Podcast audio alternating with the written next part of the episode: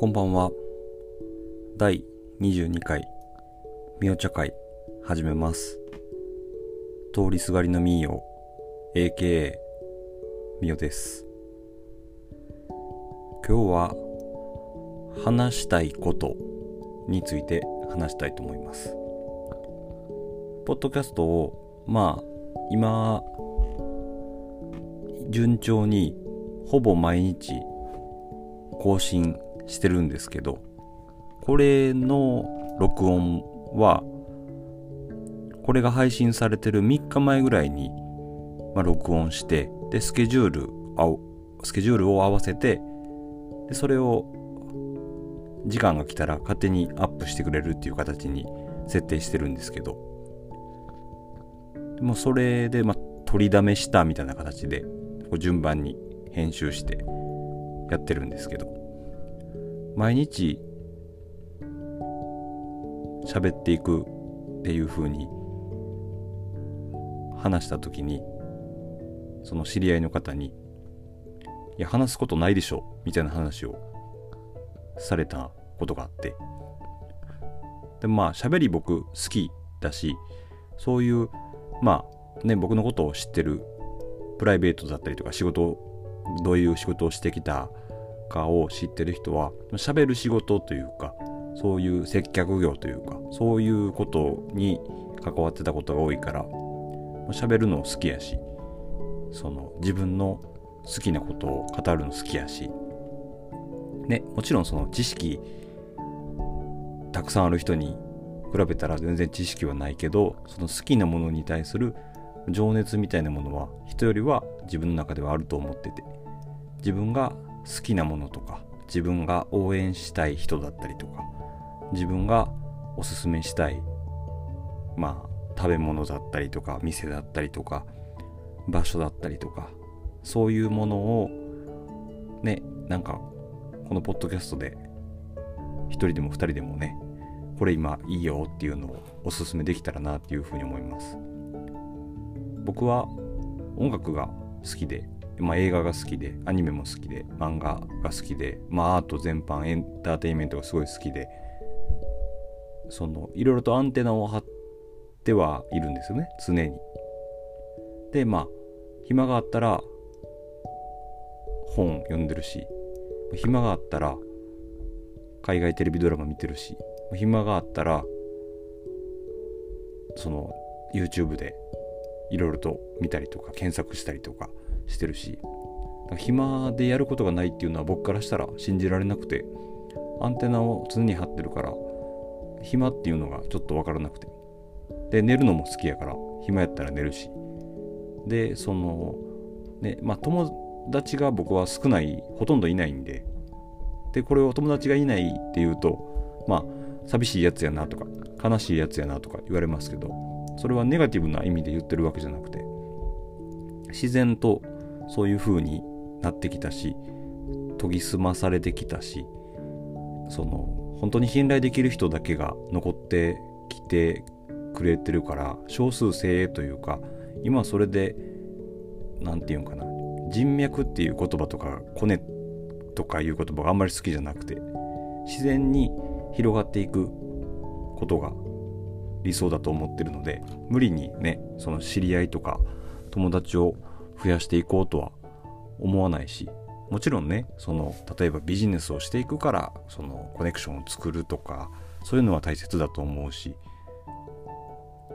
何か活動していく上でファンの人を増やすとかリスナーを増やすとかそういうのも大事やから人脈とかコネクションがね全て悪いってわけではないですけどあんまり人脈とかコネとかっていうねいいようにいい言葉じゃないというかいいように感じ取れなくないですか？なんか僕が今まで出会ってきた人の言葉から出てその嫌やなっていうかなんか嫌やなこの言葉の受け取り方っていうか印象って思ったのがそのよく人脈とかコネとかっていう人がことを使ってる人が多かったんで僕は好んではその言葉をあんまり使いたくないなっていうのが僕の思うところです。でその好きなこととかねそういったものを紹介していきたいしすごいいろいろ好きなものがあるんでこれいいですよっていう例えばここ最近で周りの人に好きなもので知っておすすめしたもん人とかで言うと藤井風さんっていうね岡山出身の FM802 のヘビーローテーションになったりとか今度ね10月31日かな武道館初武道館をする歌手の方がいるんですけどその方も割といち早くこう知ってそれをそのサマソニ大阪のグループ LINE があるんですけどそこに18人ぐらいいるグループ LINE の中に藤井風さんおすすめですよっていうのを早く言ったりとかしてでそれで気に入ってくれた人がその今度武道館ねそのありがたいことにみよくんに教えてもらってその藤井風さん聞くようになって武道館行くようになったよみたいなこととか言ってくれてそういうのが本当に嬉しいなっていう僕が聞いていいなとか見ていいなとか触れていって食べてその感じていいなって思った素直に思ったものを誰かに共有したりとかおすすめしてでそれをま気に入ってくれたりとか買ってくれたりとか何か参加してくれたりとかよかったよって言ってくれたりとかもちろんねあの感じ方は人それぞれ違うしタイミングとかもあるからおすすめしたものがいやあんまり自分には合わんかったとか嫌いやわとか言われることもあるけどまあできるだけ強制ないようにおすすめしていきたいなっていうふうには自分が触れていってね思っていて。でそれがそうやって藤井風さんだったりそういう自分の好きなものを勧めて共感共有またしてくれてっていうのは嬉しいなっていうふうに思います。とてもねそれはありがたいことやなと思うし。その話すことをないんじゃないかっていうふうにまあ言われたんですけどね話すことがないなら話すことがないっていうのを話せるなっていう。だからラッパーの人がラップすることがないんやったらそのラップすることがないっていうことをラップするとか作詞家の人がもうその才能がなくなった表現することがないっていう風になったら表現することがないとか才能がないっていうことを曲にするっていうそういう感じじゃないけどその今こういう形ですよっていうのを言うと広がっていくなっていう風に思っていて。毎日ねそのまあ、これが更新がどこで途絶えるかとかわからないですけど途絶えたところでなんやねんっていう話でもあるからまあそこは無理せずにぼちぼち続けていくっていう。ね前も言ったように続けていくとか習慣にしていくっていうのが重要な自分のポイントなんでこれがねまた何て言うのかなビジネスになったりとかねすごい何万人も聞いてくれてるとかやったらまた話は別ですけどまあ自分のその目標とか夢のためにこう話す表現する自分の話術そのコミュニケーションスキルを磨くっていう意味で続けるってことを考えたら自分のちょっとずつのそうやって話していくのが大事だと思うんで、話すことがないなら話すことがないですっていうのを話していきたいなっていうふうに思います。で例えば好きなね自分がもう自分の体の一部思想の一部もうスピリット心の一部になってるバンドだったりラッパーだったり作品だったり映画だったり漫画だったりとかっていうのはたくさんあるんですけどそれについて例えば A っていうバンドがいたらそれについて語りたいな語ろうっていうふうに思ったんですけどその気持ちとしては今の時点では今日は、えー、22回目ですけど喋りたいなっていうふうに思ったんですけどちょっと気持ちに対してまだ言葉を整理できてないというかそういうことが考えられるのでもうちょっとこう慣れてきてもうちょっと言葉をこう整えることができたらその好きなもの例えば A っていうバンドについて語りたいなっていうふうに自分なりの視点からねそういうふうに思っていてその熱をね1ミリでも伝えれたらなっていうそんなにお前好きなんやっていうのを感じ取ってもらえたらっていう風な喋りをしたいなっていう風に思うわけですよ。ね、ネットで例えば A っていうバンドとかをおすすめしてるねプロのライターさんとかその聞いた人だったりとか文字で書いたりとかツイッターでつぶやいたりツイートしたりとかおすすめですよっていうのも素晴らしいことやし自分もやってますけどまたねその声で聞く音声で聞く映像で例えば見るとかっていうので伝わり方も熱量も違うじゃないですか。どどれがいいとか悪いとかもちろんないですけどそれぞれの良さとかそれぞれのねその違いがあるだけでこれがいいこれが上とかこれが下ってわけではないけどその言葉やからこそその何て言うんかな息遣いというかイントネーションというか話すスピードやったりとか声のね上げ下げその低さ高さとかそういう熱量みたいなものって伝わる部分があると思うしそういうことを考えたら文字よりも声言葉音の方が伝わる密度みたいなものかな？そういうのって僕はあると思ってるので自分の好きなものを熱を持って伝えたいなっていうふうに思います。ノベルさんっていう方とね何度も出てくるポッドキャストでその好きなものを語るっていう話の時にサマソニー大阪サマソニック大阪について僕はすごいもう17年間解禁ですごい大好きでもう体の一部になってますみたいなことをまあ合計で何時間ぐらい語ったんやろな。2日間日程開けてもらって8時間8時間とかが16時間ぐらいかな、まあ、お話しして収録はね6時5時間6時間ぐらいだったと思うんですけど話してどんだけ喋んねんっていう風にね思ったり自分でしましたけどでもそれだけやっぱり好きなものをねまとまりなかったけど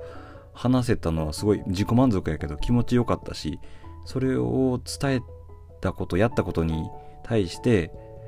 自分もそういう風な気持ちありますっていう風なことを言ってくれる人がね全然知らない赤の他人の男の子二十歳の男の子が良かったですよみたいなことを言ってくれたのはすごい僕にとっては大きな一歩というかコロナのね今年になって本当にムカつくこと苛立つこと憤りを感じること悲しいこととかねその亡くなった芸能人の方のこととかもそうやし政府の対応とか政治の腐敗とかもそうやしねその悲しいやり方悲しい事件悲しい事故とかもその日々流れてくる中でこう閉塞感漂う今の大なり小なりみんなが感じてる中で自分もすごいやっぱり感じる部分が多いしそうなった時にこうモヤモヤしてたものをどうやったらこう消化できるのかとかどう怒りをネガティブなものをポジティブなものに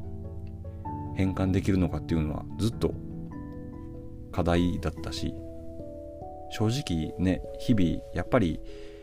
生きづらさを僕は感じてるわけですよ。でこれを聞いてる人がね人生うまくいってていや私はそんな生きづらさとかを感じてないよって。順風満帆で幸せだよっていう人はそれはそれでもちろん素晴らしいと思うんですけど何かしらのねやっぱりやると思うんですけどどうなんですかね。その人によるんかな。やっぱりお金持ってたら成功してたらそんなにねその今の生きづらさっていうのはな、まあ、それはそれで安定してるから感じへんのか。でもね普通にが何かわからないけど普通に生きてたら今の生きづらさみたいなこの同調圧力というかなんかこう叩かれるというかねあの LGBTQ のこととかもそうですけどこうでなければいけないとかすごいこう島国悪い意味での島国個性が大事なのに個性を出すと叩かれるみたいなそういうのってあるじゃないですか。こうでなければいけないみたいな。そこをもうちょっとこうアップデートしていったらあこういう考え方もいいよね。これやってみようっていう風なこととかね。があったらあってそれにトライしていったらすごいいいと思うけどそうじゃなくてそれを言ったところ何かをチャレンジしようとしてる人を叩いたりとかで失敗した転んだ人とか笑ったりとかそういう悪いこう循環みたいなのがね作られてて自分が不幸なことを外部に敵を作って外国特にま韓国とか中国とかをこう蔑んだりとか差別したりとかそういうことによって自分を保ててるみたいな変なあ排他的な閉鎖的な愛国心みたいな絶対それは間違ってると思うしそういうことで成り立ってるこの今のメンタリティというかそれは絶対おかしいと思うしそれはねそういう差別的なこともそうだしねあのブラック・ライブスマターの、ね、BLM のこともそうだし LGBTQ のこともそうだしいろんなね今こうパンドラの箱を開けたみたいにすごいこう考えさせられるニュースが日々身近にねとか世界で見ても起こってるじゃないですか。でそういうこととかを考えてちょっとずついくと話すネタなんていくらでもあるんじゃないかなっていうふうにも考えたりとかします。アンテナを張るアンテナを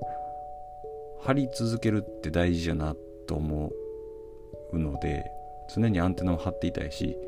で自分が絶対に正しいとは思わない。自分は人間やし間違えるし偏った考え方をすることもあるし聖人君子じゃないし下心もあるし。そういうこともあるっていうのを自覚した上ででそれをどう改善していくかとかどう反省していくかどう良くしていくかっていうのも自分に問われてることだと思うし自分を整えていくというかそういうこととかを含めてポッドキャストでねその言語化していくというか言葉にしていく。自分の好きなものを発信していく。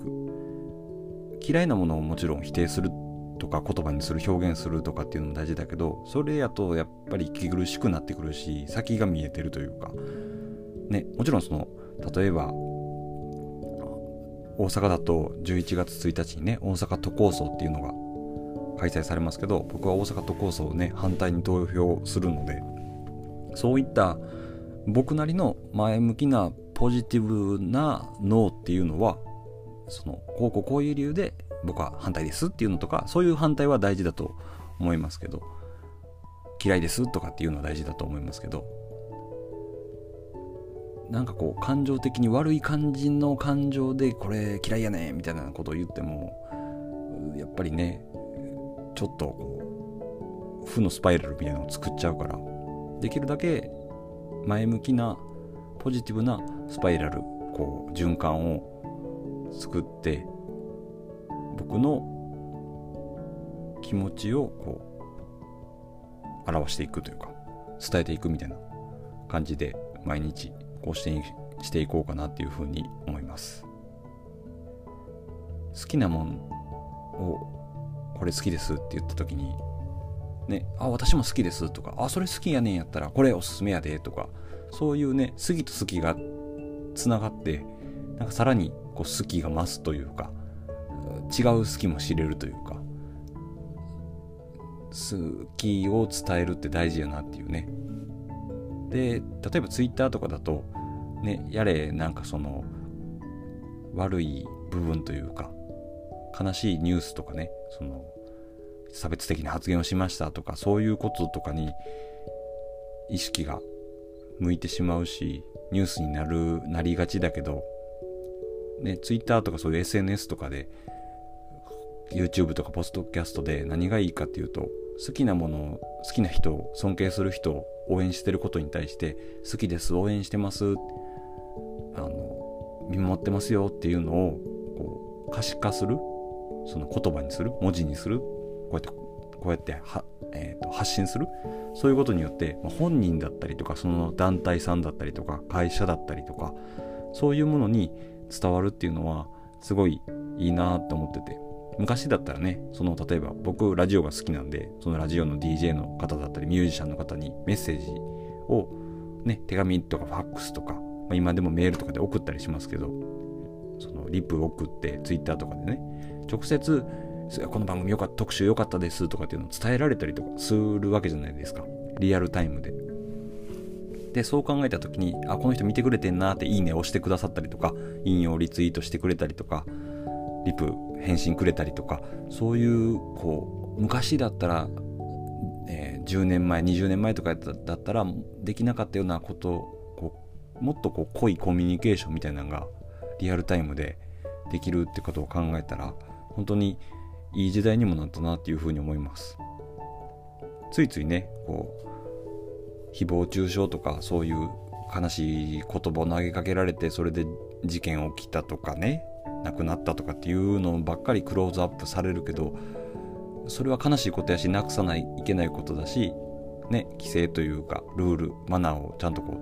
うしていかないといけないとは思うけどそれだけじゃなくてやっぱり人間の可能性というか SNS の可能性こうやって好きなものでつながれる世界情熱で共有できる世界みたいなんて本当に素晴らしいことだと思うのでそれは別に綺麗事でもないと思ってて。ね誰かの好きな熱量ってやっぱり強いと思うし僕も伝えたいっていうなんかこうおすすめですって言ってる時ってもうなんかすごいこうエネルギーに出てるような感じがするんですよね。聞いてほしいねん。これ見てほしいねん。これ食べてほしいねんって言ってる時の俺ってすごいいいやつやなっていう。なんか自分で自分を誇れるというかその気持ちというかそのフィーリングそのバイブスみたいなのを大事にしていきたいからねこれ喋って毎日だったり更新していってクオリティ上げてで形数回数を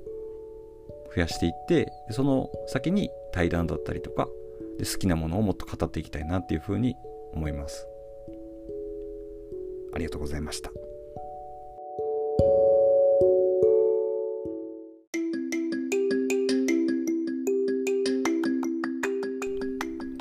こんばんは。第23回入茶会開始します。通りすがりのみお AKA みおです。今日は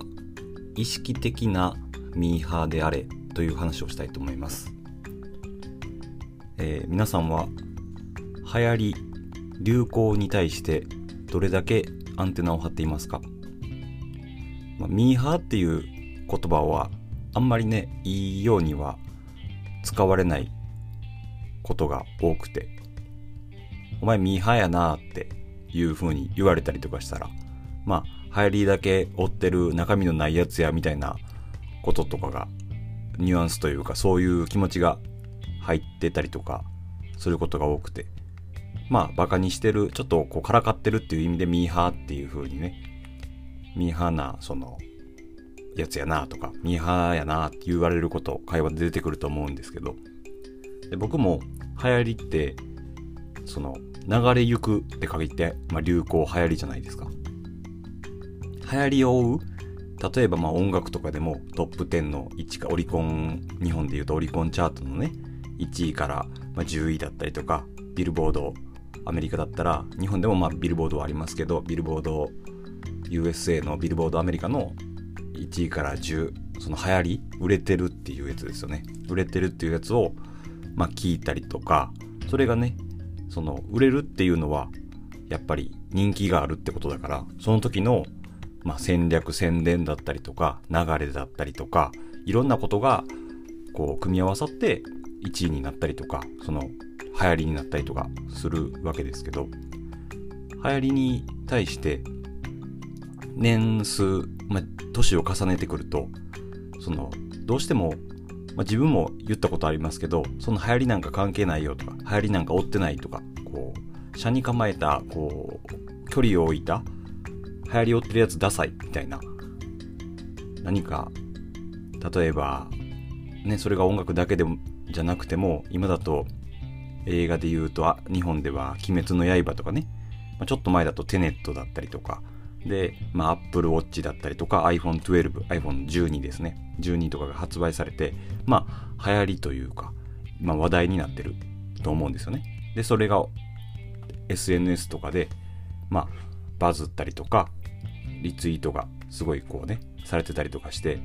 それに対して好意的な意見、えっ、ー、と iPhone12 買いましたとかっていう風に言ったりとか、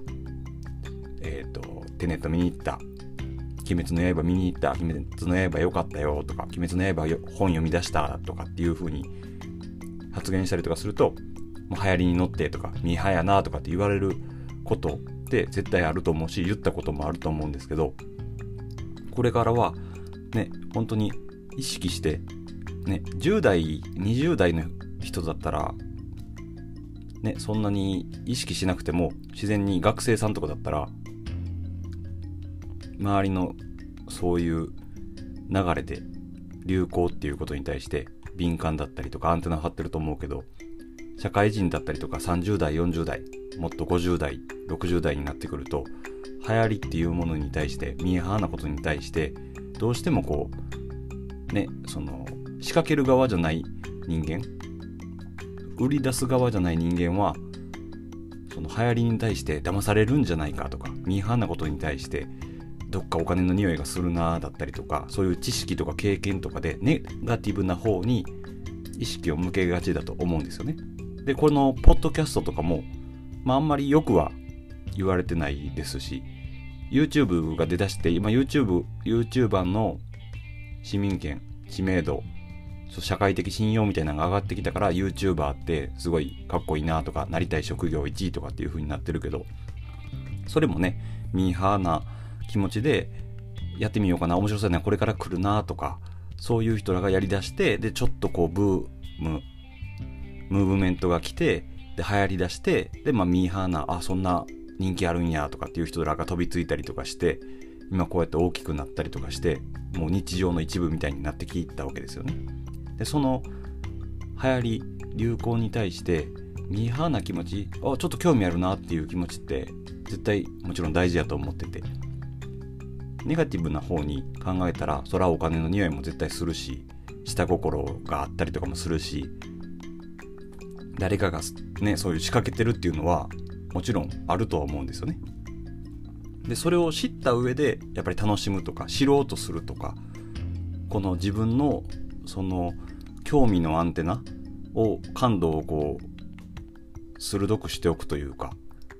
興味を持つワクワクしとこうとするっていうのは大事でもちろん何でもかんでも流行りに乗るとかミーハーであれっていう風な必要はないですけど意識してミーハーであるっていうことは意識して流される。みんなが言ってるから全部賛成とかっていうんじゃなくてみんながその買ってるから自分が買うっていうんじゃなくて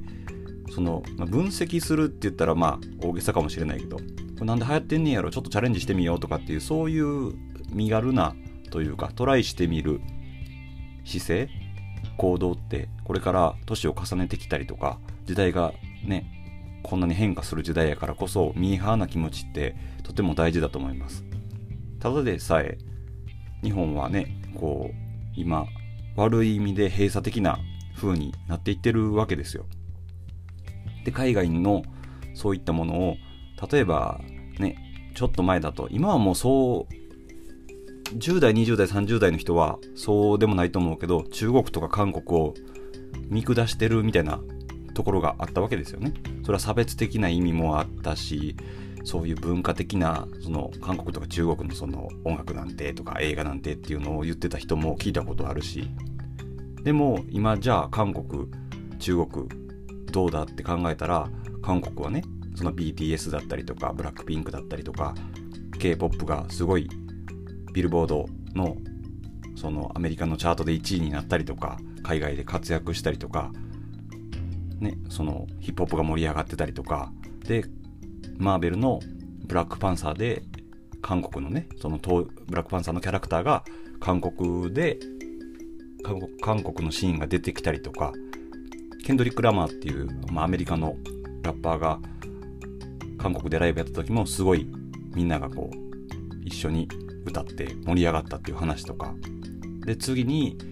まあ近い将来近い未来マーベルの作品を作るんだったら韓国とか中国の中国人韓国人の人たちが中心となるんじゃないかみたいな話とか出てたりとか。そういう意味でもまあねその韓国も日本も中国も土地の大きさだったりとか文化的なものだったりとか違うからどれがいいとか悪いとかっていうことで判断してはいけないけどやっぱ外に出よう意識しようそういうミーハー流行りのものを取り入れようとかそういう学ぶ姿勢みたいなものが今の K-POP の外に行こう外に行こうっていう風な、ま、今日それはね良い面であると思うんですよね。でもね日本はその今うちでうちでというか意識してないといやもう日本は素晴らしい国やな日本に生まれてよかった日本人でよかったなっていうのって言いがちというかいう風な雰囲気みたいな少し前までは本当に反日本人であっても反日というか日本は終わってるみたいな感じでこう自虐史観というか自虐的なムードがすごかったけどこの2000年代2010年代そうですね10年代になってからちょっとねこう、まあ、ネトウヨとかもそうだし右寄りな考え方？変な排他的な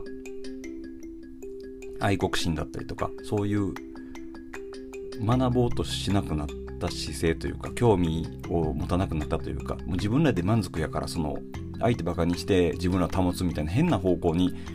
行ってると思ってて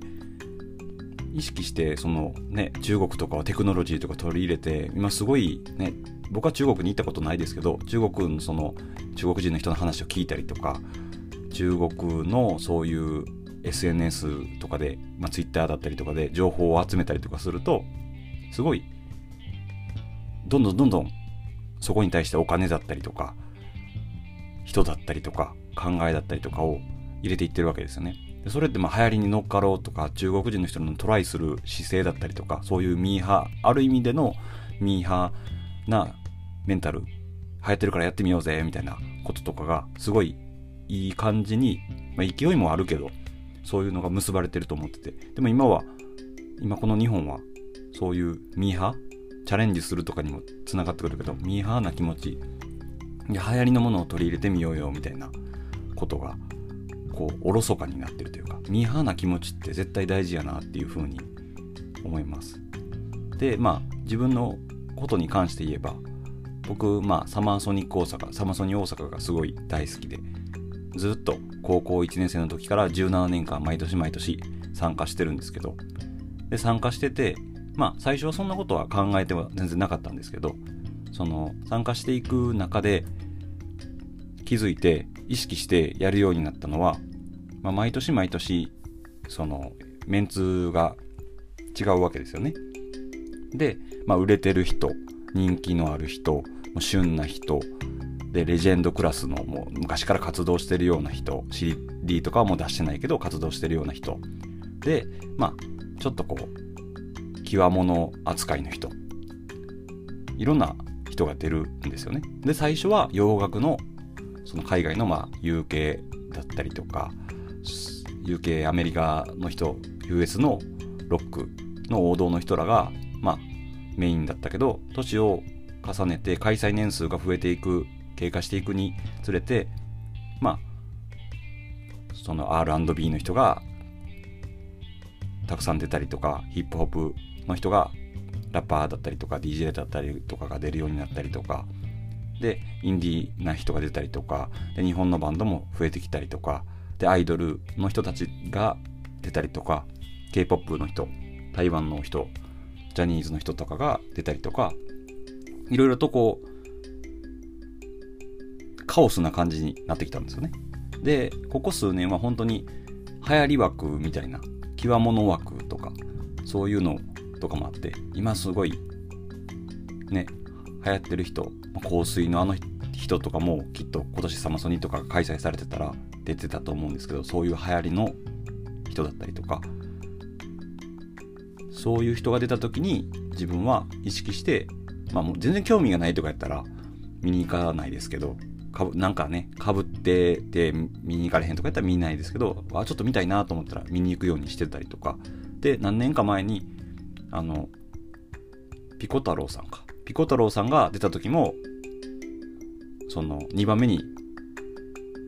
大きい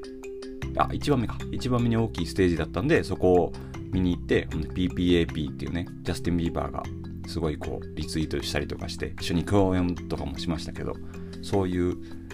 ピコ太郎さんが出た時も、まあ、見に行って、まあ、イメージだけで言うとそんなロックフェス夏フェスそういう洋楽のフェスにそんな極物出すなよ変なやつ出すなよっていう意見も分かる部分はあるけどそういうねやっぱり楽しい夏フェスの中でそういうちょっと変化球というかそういうの面白いなと僕思ったし。で、まあ、見に行って判断しようと思って、まあ、見に行ったらすごい大盛り上がりで面白かったしまあある種ちょっとかっこよかったしそっからね夏フェス出たんかな他は出たかちょっとわからないですけどサマソニにはまあ出てなくてまああの時見れて本当に意識して見に行ってよかったなっていうのとかもねミーハーな気持ちで行ってよかったなっていうのもありますし行ったからこそ話せることってあると思うからねこれが行かずにいやいやなんかそんなダサいの流行り物もんとか聞かれへんわみたいなね頭でっかちというか固まってるような感性とかだとこうね引き出しも増えないし話せるネタも増えないしな面白くないじゃないですか。だからそこはそういった部分で意識的にいたいなと思うし。でまあ僕友達は本当に少ないんですけどまあ年だいぶ離れた友達とかもいるし年上の人年下の人外国人の人場所は全然違うけど仲のいい人とか、まあ、いるんですけどそういう人とかともこうやっぱおすすめのこれどんなん流行ってるとかっていうのは聞いたら聞くようにおすすめされたら見るようにしてるし場所があったら行くようにしてるし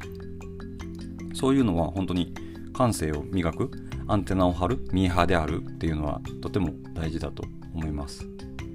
あのカップヌードル日清のカップヌードルを作ったあ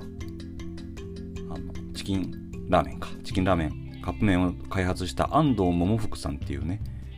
大阪の池田市にカップヌードル博物館っていうのがあるんですけどそのカップヌードル博物館のその元祖カップヌードルを作った安藤桃福さんっていう人は本当に最後死ぬまでずっとこうチャレンジというかアンテナを張ってたらしくて iPod が出た時とかも iPod をこれどうやって使うのってあの部下の人に聞いて最後のその亡くなる何年か前までは iPod で80とか90とかなのにそのタガタメっていうねミスターチルドレンの、まあ、CM で使われてカップヌードルのね CM で使われてましたけどそのタガタメとかを聞いてたっていうんですよね。その話聞いてやっぱり年齢って関係あるのかもしれないけど自分の興味気持ちさえ研ぎ澄まして努力工夫していればそうやってワクワクできるっていうのは年齢関係ないんやなっていうね。もちろん体が老化してくるとかそのね環境が変わってくるとかって言ってその仕方なしにアンテナとか感度というかそういうのが鈍るっていうのもそれが悪いことではないと思うけどでも意識してできるならいろんなジャンルいろんな流行り流行に対してミーハーであるっていうのはとても自分の気持ちをこうステイヤングっていうかフォーエバーヤングっていうかそういう風にいるためにも大事やなっていう風に最近考えてます。どうしてもねその年を重ねるっていう僕は年を取るっていう言い方を絶対しなくて年を重ねるっていう風に言うようにはしてるんですけど言葉のねその違いやって言われればそれまでですけどやっぱり年を重ねていく中で日本はどんどんどんどん高齢化していって若者とかも僕も若者のくくりにはもちろん入るんですけどでもね年齢的な数字的なもので言うとどんどんどんどんやっぱ年を重ねていく中で流行りのものを取り入れてそれを自分なりに消化する。それがビジネスになるとか数字になるとか、まあ、そういうこととかはひとまず置いといて、ね、それがビジネスとしてもちろん流行を取り入れないといけない時もあるけど意識的にそういうのを感性を磨いておくっていうのはとても大事なので、ね、流行りのもの今だと今僕「鬼滅の刃」見てるし今年だと TikTok 始めたしとなんだろうな流行りのもので言うとまあ流行りっていうか自分の興味だけどテネットねもちろん見に行ったりとかまあ、外に行くっていうこと、何か出かけるっていうことがなかなかできない今の状況っていうのはありますけど、アンテナを張って、まあ、それはネット上だったり、ネットフリックスだったり、そうですけど、新しいものにアクセスしていくっていうのは、本当にね、大事だと思います。最近のおすすめ流行りがあれば教えてほしいです。僕の流行りもね、またお伝えしていきたいと思うので、ぜひお互いシェアしていきましょう。ありがとうございました。